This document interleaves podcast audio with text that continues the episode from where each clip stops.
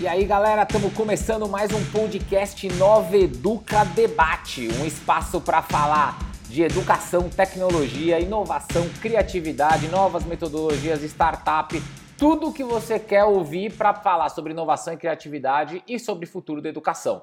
Então, gosta desse assunto? Segue a gente, entra lá dentro dos nossos canais, no Spotify, no Apple Podcast, no Deezer, no Google Podcast ou no nosso site www.consultorianoveduca.com.br barra podcasts. É, cara, meu nome é Carlos Coelho, sou entusiasta da educação, adoro compartilhar projetos com os outros, adoro ouvir histórias legais pra caramba de quem está trabalhando com inovação. É, e a gente tem esse programa justamente para compartilhar tudo isso que a gente escuta do mercado com você que também quer aprender mais e quer lidar mais com isso. E o Carlos não faz o programa sozinho nunca, ele sempre tem comentaristas. Hoje comigo a Priscila, consultora educacional, é, certificada Apple Teacher, uh, especialista no programa Everyone Can Create da Apple. Priscila, manda um oi pra galera. E aí, galera, beleza? E junto com a Priscila tem a Camila, bióloga, mestre em oceanografia, apaixonada por biodiversidade, adora crianças, já teve uma experiência na Antártida, já trabalhou numa fazenda rural no Mato Grosso do Sul. Camila, manda um oi pra galera. Olá, pessoas, tudo bom? E Hoje o nosso assunto acho que vai ser um, um, tópico super interessante, porque a gente fala de treinamento para professores. Eu, particularmente, acho que a tendência do futuro vai ser essa, até para facilitar a vida das escolas, mas um treinamento de professores num formato online e não num formato presencial. E a gente trouxe uma super especialista no assunto, uma pessoa que com certeza vai trazer muito conteúdo para vocês. Ana, seja bem-vindo ao nosso programa. A nossa regra é que você se apresente. Por favor, o microfone é seu. Oi, pessoal. Aqui é Ana Maria Menezes. Eu lidero a área pedagógica da Canton, uma edtech voltada para a formação de professores. E também nós temos uma comunidade de professores chamada Ser Prof, uma comunidade aberta. É, em relação ao meu background uh, educacional, eu sou formada em letras. Grande parte da minha vida fui professora de inglês, fui coordenadora da cultura inglesa, é, e durante esse período eu comecei a pesquisar informalmente o uso de tecnologias educacionais na educação.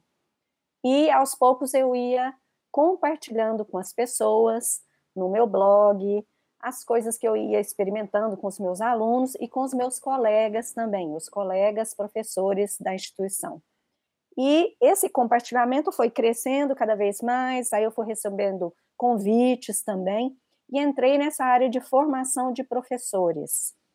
Ou seja, a, a, minha experiência com formação de professores começou mais no chão da sala de aula e com colegas, para depois seguir para o lado de pesquisadora. Então, já mais uh, madura na minha vida educacional, minha vida docente, eu entrei, então fui fazer a pesquisa e eu decidi fazer pesquisa nessa área de ensino online era uma área que eu já estava atuando, mas é, eu sentia falta de, de pesquisa mesmo, de estudo para eu poder compreender esse ambiente um pouco melhor. Então, eu desenvolvi uma pesquisa na área de uh, formação de professores nesse ambiente, como as pessoas vivenciam essa experiência de aprender no ambiente online. Então, a gente vê muito, principalmente na pesquisa, eu percebi muito é, essa questão do professor, muitas vezes, ele olha o ambiente online de uma maneira, ou percebe o ambiente online de uma maneira, maneira muito fria, talvez porque ele não teve boas experiências e bons modelos de ensino online. Então, essa foi a pesquisa de exatamente de entender, de ouvir, né? Eu segui uma, uma linha de pesquisa narrativa para essa pesquisa, é, trazendo muito a voz dos participantes, relatando histórias, relatando vivências, para poder compreender o professor de como é que ele percebe esse ambiente. É, então, muito do que eu vou falar aqui hoje está embasado aí na minha experiência anterior e experiência como pesquisadora também. Pô, que bacana. Pessoal, vocês que estão acompanhando o programa já perceberam. Hoje trouxemos uma especialista com um background muito forte, então acompanha, só aguarda a nossa vinheta que a gente já volta com as perguntas. Podcast Nova Educa Debate um bate-papo sobre o futuro da educação com profissionais do mercado. Beleza, voltando com as perguntas aqui. Ana, mais uma vez, bem-vinda ao programa. Eu acho que é muito legal que você já começou colocando que você tem uma experiência grande com relação a ensino online. Quer dizer, não é um negócio que você aprendeu agora e resolveu inventar. Você já vem desde anos atrás já trabalhando. Conta pra gente um pouquinho, eu acho que dessa sua pesquisa, desse seu mestrado, como é que foi o andamento até você chegar hoje na Ser Prof na Cantum? É, primeiramente, Carlos, eu gostaria de agradecer pelo convite, tá? Hum. De estarmos aqui conversando sobre um tópico que eu gosto tanto. É, eu gosto muito, sempre que eu vou falar da minha pesquisa, é, eu, eu sempre gosto de contextualizar até porque também eu trabalhei com pesquisa narrativa, né, como eu já disse. É, a, o interesse que eu tive em desenvolver essa pesquisa foi exatamente para compreender por que, que eu vi o ambiente online de maneira diferente. Então, lá em 2006, é, eu comecei a, a experimentar o uso dessas ferramentas em uma comunidade que se chama Webheads. Então, os Webheads é uma comunidade internacional, eram professores do mundo todo que estavam experimentando essas novas possibilidades digitais. E eu sentia muita troca, muito compartilhamento e muita acolhida nessa comunidade. É, lá para 2009, é, por questões de saúde, eu tive que fazer um, um isolamento pessoal e para me sentir útil, eu montei o meu primeiro curso online para compartilhar o meu conhecimento com outras pessoas. Então, eu busquei o ambiente online para ter contato com as pessoas. E durante esse período, eu não me senti sozinha. Eu, eu sentia companhia, eu sentia o contato das outras pessoas. Foi a minha janela com o mundo, né? Então, eu percebia. Uh, o ambiente online não como aquele ambiente frio de distanciamento, por isso que eu também não gosto muito do termo ensino à distância, porque com as tecnologias que nós temos hoje em dia, as tecnologias educacionais trazendo áudio, vídeo, estamos aqui, né, de diferentes regiões do Brasil conversando, é, para mim não faz muito sentido, porque na verdade o ambiente online eu acho que não, ele diminui essa distância e não aumenta a distância, né? É, então, o desenvolvimento da pesquisa buscou exatamente eu compreender por que, que eu via o ambiente online diferente das, da maioria das pessoas. E eu acabei descobrindo que foi a maneira como eu vivenciei isso é, naquela primeira comunidade mudou a minha percepção. E com o tempo, é, até depois da pesquisa, é, eu criei também uma empresa que se chamava Connect Me Education, foi a minha sandbox, né, minha caixa de areia para fazer desenhos de cursos online diferentes que trouxessem mais calor humano. Eu me preocupo muito com essa questão do calor humano. É, só para então vocês entenderem o qual foi a minha é, e aí estou trazendo aqui palavras em inglês, né, por causa da minha origem, né, o meu drive ali, o meu interesse, a minha intenção inicial é, em desenvolver essa pesquisa para poder entender a percepção das pessoas. Pô, que legal, quer dizer, você foi uma pessoa que foi pioneira, porque eu imagino que é, quando você volta anos atrás, falar de ensino, a, ensino online, né, que nem está colocando, o ensino online era um negócio que as pessoas às vezes deviam fugir muito, fugir para caramba e querer o mínimo possível. E óbvio que hoje em dia, devido a N fatores, as coisas vão mudando o cenário e ele começa a se tornar importante. Mas aí você assumiu um cargo de, de head de conteúdo dentro da dentro da Cantum e da Serprof, você ficou responsável ali por tudo que entra. É, e aí eu queria que você contasse, se possível, um pouquinho o que, que são essas empresas, né, o que são essas startups, para as pessoas entenderem o que, que elas fazem. É, e aí você colocou um pouquinho o seu papel lá dentro hoje, trazendo toda essa experiência sua de conhecimento e de estudo para dentro da empresa. Ok, vamos lá então.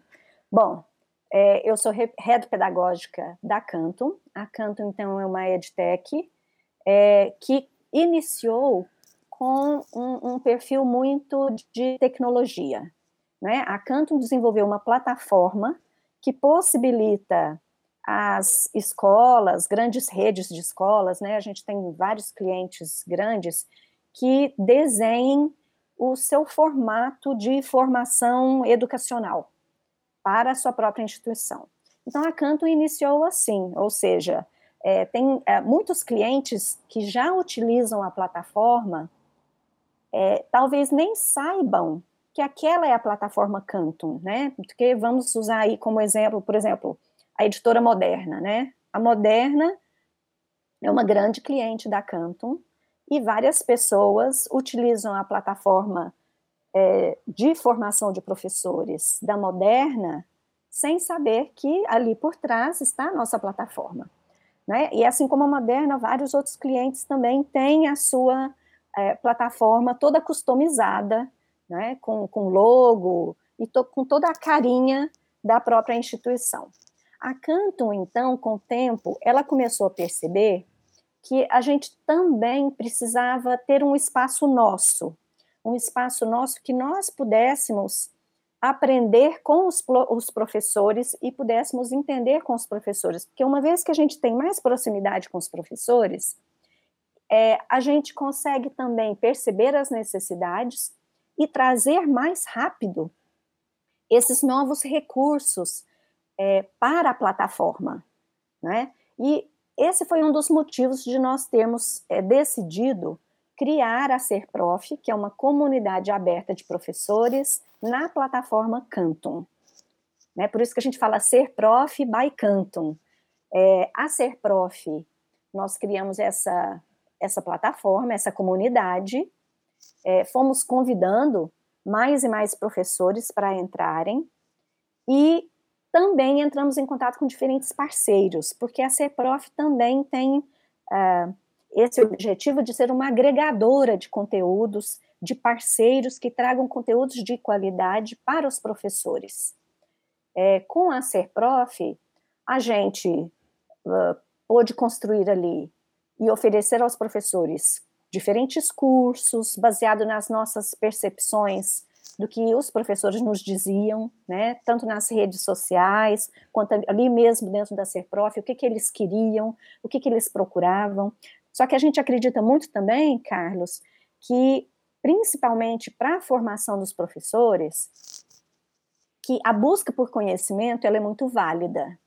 Só que a gente também sabe por pesquisas, né? E aí tem uma pesquisa do Boston Consulting Group com o Instituto Ayrton Senna, que a gente se baseia muito nela, que aponta algumas ações formativas que mais impactam na sala de aula.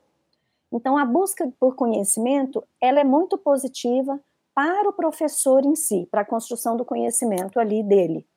No entanto, para é, impactar a sala de aula, para que o professor realmente consiga trazer esses conhecimentos para a sala de aula, é, outras ações formativas são necessárias. E aí, em primeiro lugar, o que apareceu nessa pesquisa é a mentoria de professores. A mentoria de professores apareceu em primeiro lugar como a ação formativa que mais impacta a sala de aula do professor. É, em segundo lugar, observação da própria aula. Então, a gente acredita muito na autorreflexão e a observação de aula de outros professores. Então, ali na Ser Prof, é, por estar na plataforma Canton, a plataforma ela possibilita isso. Não só o oferecimento de cursos, porque a gente vê várias plataformas oferecendo né, um portfólio enorme de cursos. Mas a gente sabe, será que fazer um curso somente, isso é garantia de que eu vou conseguir mobilizar aquele conhecimento e trazer para a minha sala de aula? A gente sabe que isso não acontece automaticamente. Então, a gente tem um outro espaço lá na plataforma que se chama formação. Então, a gente consegue. Ana, posso só criar... fazer uma pergunta, só para a gente pode, ficar nessa pegada aqui, que a gente está aqui? É só para a gente não sair desse, desse, desse, desse ponto. É, uma das coisas legais que você colocou, então, assim, você está criando, na verdade, uma comunidade onde o objetivo é que exista uma interação maior e que não seja só uma plataforma de cursos. E que, na verdade, o professor se sinta acolhido, esteja lá dentro, se eu entendi direitinho, é isso. Eu queria que você me mostrasse um pouquinho. É, Como é que vocês avaliam ah, conteúdo, tipo de curso? Porque você comentou, ah, a gente conversa com os professores, a gente vê nas mídias sociais, as pessoas que estão na comunidade. É, mas como é que vocês definem quais são os melhores caminhos, os melhores conteúdos? Qual é a estratégia de vocês para isso daí? Bom, por enquanto, é, a gente tem feito pesquisas informais ali nas redes sociais e dentro dos cursos mesmo, dos pontos de interesse. Mas num segundo momento, Carlos, ali na plataforma, então vamos imaginar, se é, o professor ele observa a própria aula e ele começa a fazer reflexão sobre os pontos é, que ele sente que ainda precisa desenvolver mais, a gente tem indícios de conteúdos que esse professor está precisando realmente.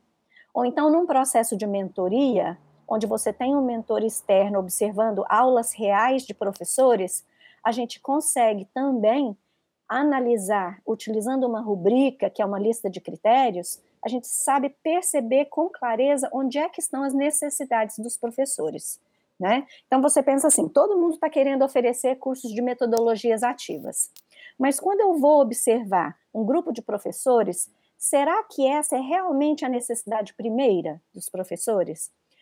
Quando a gente vai observar as aulas, pode ser que isso apareça que não é na, é, é, na verdade é planejamento, não, na verdade é construção de interação entre os alunos, ou uma dificuldade que a gente já está observando ali na plataforma, que é a questão de desenvolvimento, por exemplo, da competência de autonomia dos alunos, né?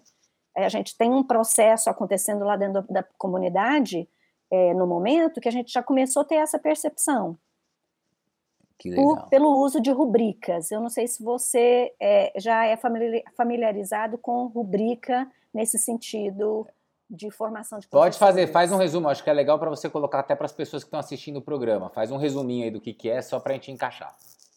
Então, olha só. É, o que, que seria uma rubrica?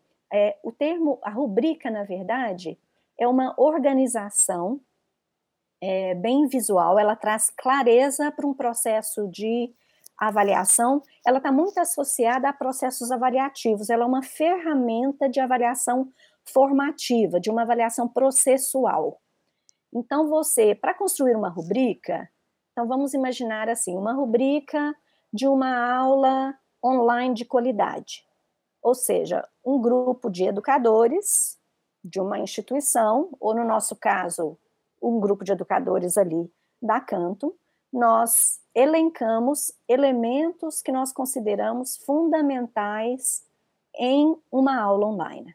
Então, você constrói essa lista de critérios que vai para a plataforma para auxiliar a guiar o olhar das pessoas em, quando elas vão analisar a própria aula, ou quando eu, como mentora, vou analisar a aula de outra pessoa.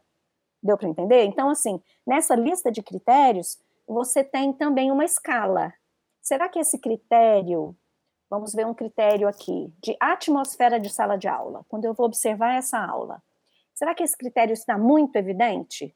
Está pouco evidente? Está nada evidente? E aí você vai fazendo essas marcações e a plataforma ela gera gráficos e um diagnóstico daquela aula. Então, os nossos conteúdos que nós decidimos, a gente também parte desses dados que a própria plataforma está gerando.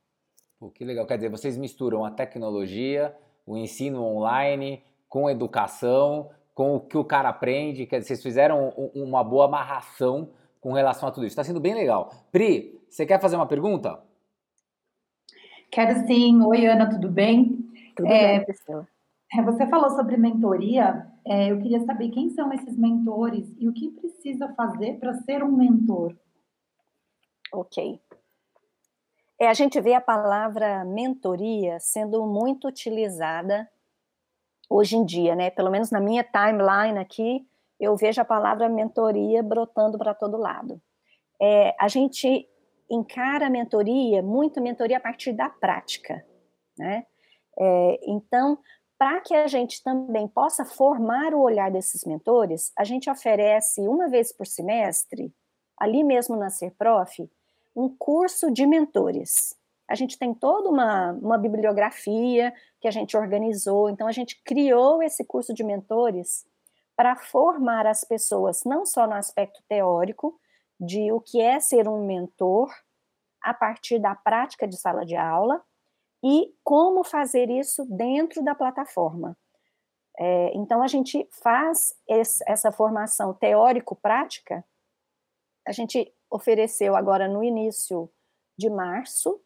A gente já fez, a, a, formou né, esse primeiro grupo de mentores que já está atuando, então é um serviço que a gente também presta para instituições diferentes, e agora, em julho, a gente vai oferecer novamente, então a gente abre, é claro que aí tem alguns pré-requisitos, tá? Então, por exemplo, o professor precisa estar em sala de aula, ele precisa ter no mínimo cinco anos de experiência, é, enviar o currículo para nós, porque aí a gente dá uma olhada do perfil desse profissional. A gente tem mentores de diferentes áreas, porque a nossa mentoria não é baseada em conteúdo em si. Ou seja, mesmo eu sendo da área de português e inglês, eu consigo dar uma mentoria para um professor de matemática, por exemplo, porque o nosso olhar é para didática e as dinâmicas que estão acontecendo ali se existe uma boa atmosfera, se está existindo interação entre os alunos. Então, é assim que a gente faz essa formação dos mentores. O que você está colocando, né? Então, assim, é que um colabora com o outro, quer dizer, as, os próprios mentor, as próprias pessoas que estão na plataforma podem se transformar em mentores e elas podem colaborar umas com as outras no sentido de todo mundo evoluir dentro do processo. É isso? Isso, exatamente. Ali na plataforma a gente tem um processo que é gratuito, que o professor pode fazer a autorreflexão, né? Isso ele faz sozinho. Agora, não, eu gostaria de ter um mentor. Você também pode contratar e entrar num processo que é o processo de certificação, ser prof. Não, eu gostaria de também trabalhar como mentora. E aí você tem a possibilidade de participar dessa seleção. A gente faz uma seleção dos currículos então, para esse primeiro grupo do primeiro semestre, a gente recebeu vários currículos e a gente selecionou 50 para poder participar do curso de mentores. Que legal. Então, a gente tem tanto essa questão de você poder ser mentoreado por alguém, como você também poder trabalhar como mentor e auxiliar um outro professor. Pô, é muito bacana, né? Quer dizer, vocês estão amarrando completamente. Quer dizer, não é simplesmente fazer um curso mas é você entrar dentro de um espaço onde você vai aprender de diferentes formas, de diferentes jeitos, com diferentes opções. Meu, é bem legal a ideia de vocês, o planejamento e a forma que vocês construíram. Mas deixa eu chamar aqui, Camila, quer mandar uma aí? Oi, Ana, tudo bom? Ótimo. Eu tenho, eu tenho duas perguntas. Uma é em relação aos alunos. Que dica que você daria para um aluno que está começando um curso online pela primeira vez? Quanto tempo ele deveria se dedicar aos estudos fora desse curso? E a outra é se você acha que existe um tempo ideal para o curso ser ofertado, em meses, anos ou até mesmo semanas. Opa, adorei a pergunta, Camila, porque tem tudo a ver também com a minha pesquisa. É, muitas vezes, quando a gente faz pesquisa sobre o ambiente online, o olhar vai muito para o que, que o professor deve fazer é, para organizar essa experiência de aprendizagem no ambiente online para que ela seja melhor, né? Tem esse olhar, sim, que é muito válido. É, o meu olhar foi muito para, como eu, eu observei como é que as pessoas vivenciam, o meu olhar foi para encontrar dicas para as pessoas de como é que elas podem vivenciar um curso online e se, se beneficiar mais desse curso online. Porque os participantes dos cursos online, eles também são responsáveis pela construção dessa atmosfera do curso. É, na pesquisa a gente fala muito sobre presença, tá, Camila? Então, é, para uma experiência de aprendizagem, assim, para a gente conseguir aprender bem, em um ambiente online precisa da presença do professor, com vários aspectos, e a presença do participante, né, que é a presença social. Então, vamos imaginar, você, Camila, começou a fazer um curso online, que dicas que eu te daria? Primeiro, é, tente organizar o seu horário de estudo para mais horas durante a semana e não só, por exemplo, ao invés de cinco horas no final de semana, você quebrar essas cinco horas e você estudar um pouquinho cada dia. Por quê? Porque se você quebra esse seu horário, claro que tudo depende da disponibilidade da pessoa, né? Mas essa é uma dica de ouro, porque você começa a ter contato também com o que os outros participantes estão fazendo durante a semana. E aí você começa a se sentir parte da comunidade e trocar ideias em, eh, com outras pessoas também, né? Então, por exemplo, se você entra num fórum de discussão somente uma vez na semana, você não vai conseguir interagir com ninguém, a não ser com aqueles que estão ali digitando na mesma hora que você está digitando, por exemplo. Então, a participação sua fica menor. É, outra dica é que um, se houver um espaço no seu curso para interações informais, que você faça uso desse espaço para construir conexões com outras pessoas, porque isso faz uma diferença enorme entre você se sentir parte de um grupo e continuar e finalizar um curso online, ou você lá no meio do caminho sentir que você não conseguiu conhecer ninguém é, que se você ficar no curso ou se você sair, não vai fazer diferença nenhuma. Né? Eu mesma fiz um curso de especialização um tempo atrás, o conteúdo era ótimo, mas a minha sensação era de que, puxa, se eu sair ou se eu ficar, ninguém percebe, não conheci ninguém novo nesse curso, então é, a taxa de dropout, né, de, de a possibilidade de você sair desse curso é muito grande. Então, é tente se envolver e conhecer outras pessoas. Responda, comente os comentários das outras pessoas. Não, não só para o professor daquele curso ver que você está comentando, mas porque ao conectar com outras pessoas, você cria vínculos e você aumenta a sua chance de finalizar aquele curso. Né? Isso são, assim, duas dicas que eu trago. Bem, bem legal. E, e, isso acho que traz muito essa relação também da comunidade que vocês estão criando, né? É, vocês ajudam as pessoas a se conectarem e trabalharem é, para que, obviamente, evolua o ensino à distância. Eu concordo com você em gênero, número e grau que é difícil. As pessoas foram doutrinadas a estar dentro de uma sala de aula com um professor lá na frente. E quando você sai desse ambiente, a pessoa fica mais, é, mais reticente, né? Mas Priscila, quer mandar mais uma aí? Quero sim, falando de conexões também, Ana, como criar é, a relação de aluno e professor num curso online? Ah, tá. Essa é a questão da humanização do ensino online. É, a gente tem falado muito isso, eu já participei de, de diferentes encontros conversando sobre isso, porque isso é possível sim. Então, aí vamos já olhar o lado do professor, né?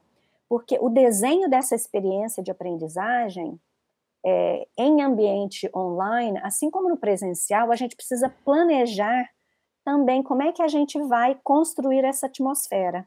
Então, no ambiente online, você pode, por exemplo, como é que eu posso maximizar a minha presença ali naquele ambiente? Uma, é o uso de, de vídeos mais impessoais é, com aquelas, né, para aquelas pessoas que estão fazendo o curso, fazem uma grande diferença. Eu vejo muita gente gravando vídeo introdutório de cursos em um estúdio, né, com toda, com todos os efeitos tecnológicos. É, só que aí eu tenho sugerido alguma coisa diferente. Ao invés de investir em grandes efeitos tecnológicos, o que traz mais presença e proximidade com o aluno, talvez, é aquele vídeo mais informal que você até grava mesmo com seu próprio celular, trazendo um pouco da sua personalidade. Então, trazer informalidade para um curso faz uma diferença muito grande. Outra coisa também é você precisa planejar é, atividades não só voltadas para o conteúdo, mas atividade de conexão entre as pessoas a gente vê isso acontecer muito na primeira semana de curso. De, ah, se apresentem aos colegas, mas aí depois as pessoas não fazem mais isso.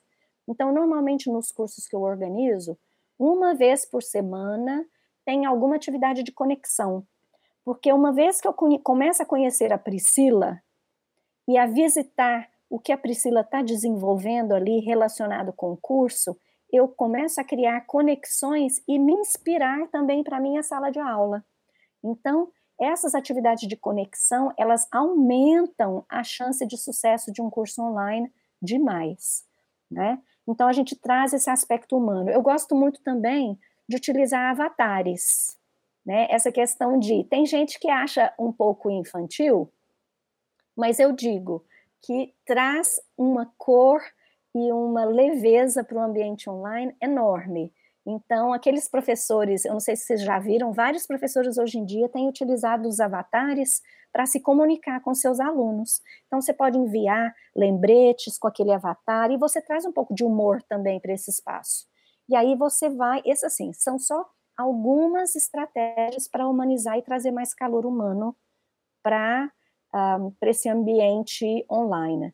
Eu até desenvolvi essa semana um infográfico, depois, se vocês quiserem, eu posso compartilhar com vocês, de é, dicas para humanizar as aulas online e ferramentas digitais também que podem nos auxiliar a trazer mais calor humano para esse ambiente.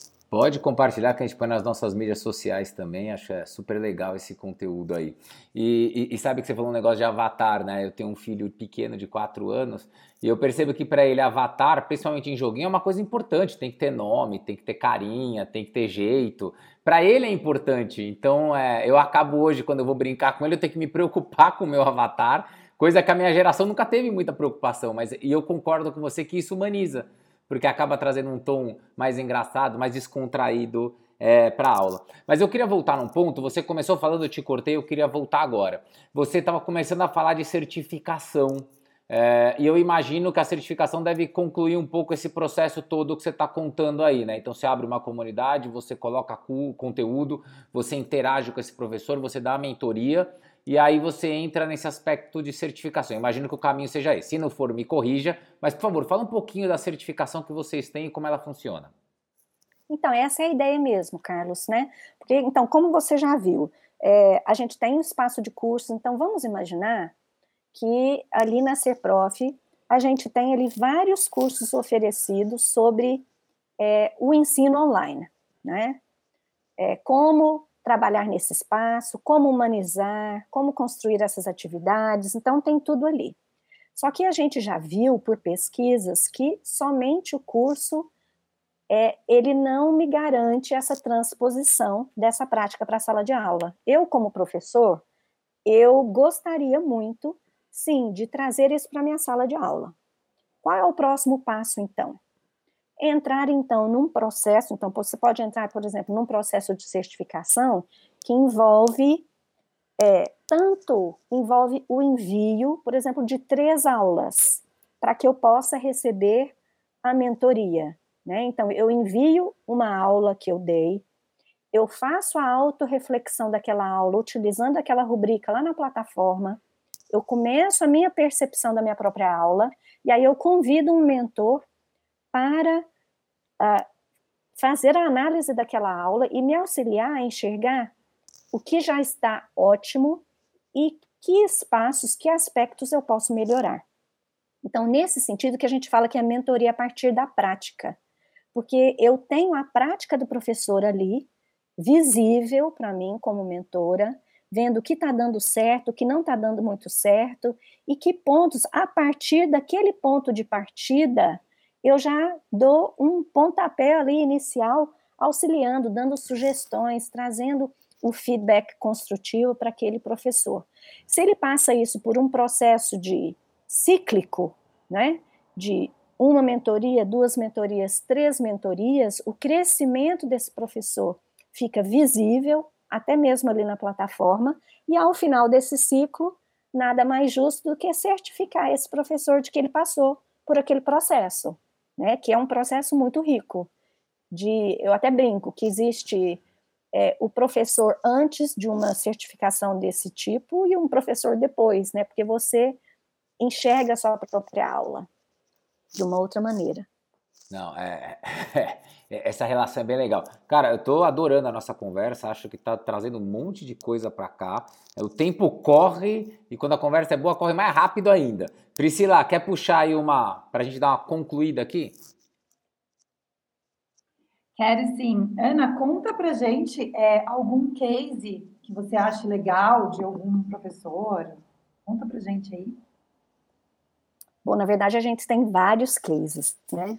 Mas eu vou compartilhar aqui uh, um case, por exemplo, com nós tivemos é, no curso A Sala de Aula Sem Papel, vários educadores da Rede Salesiana Brasil.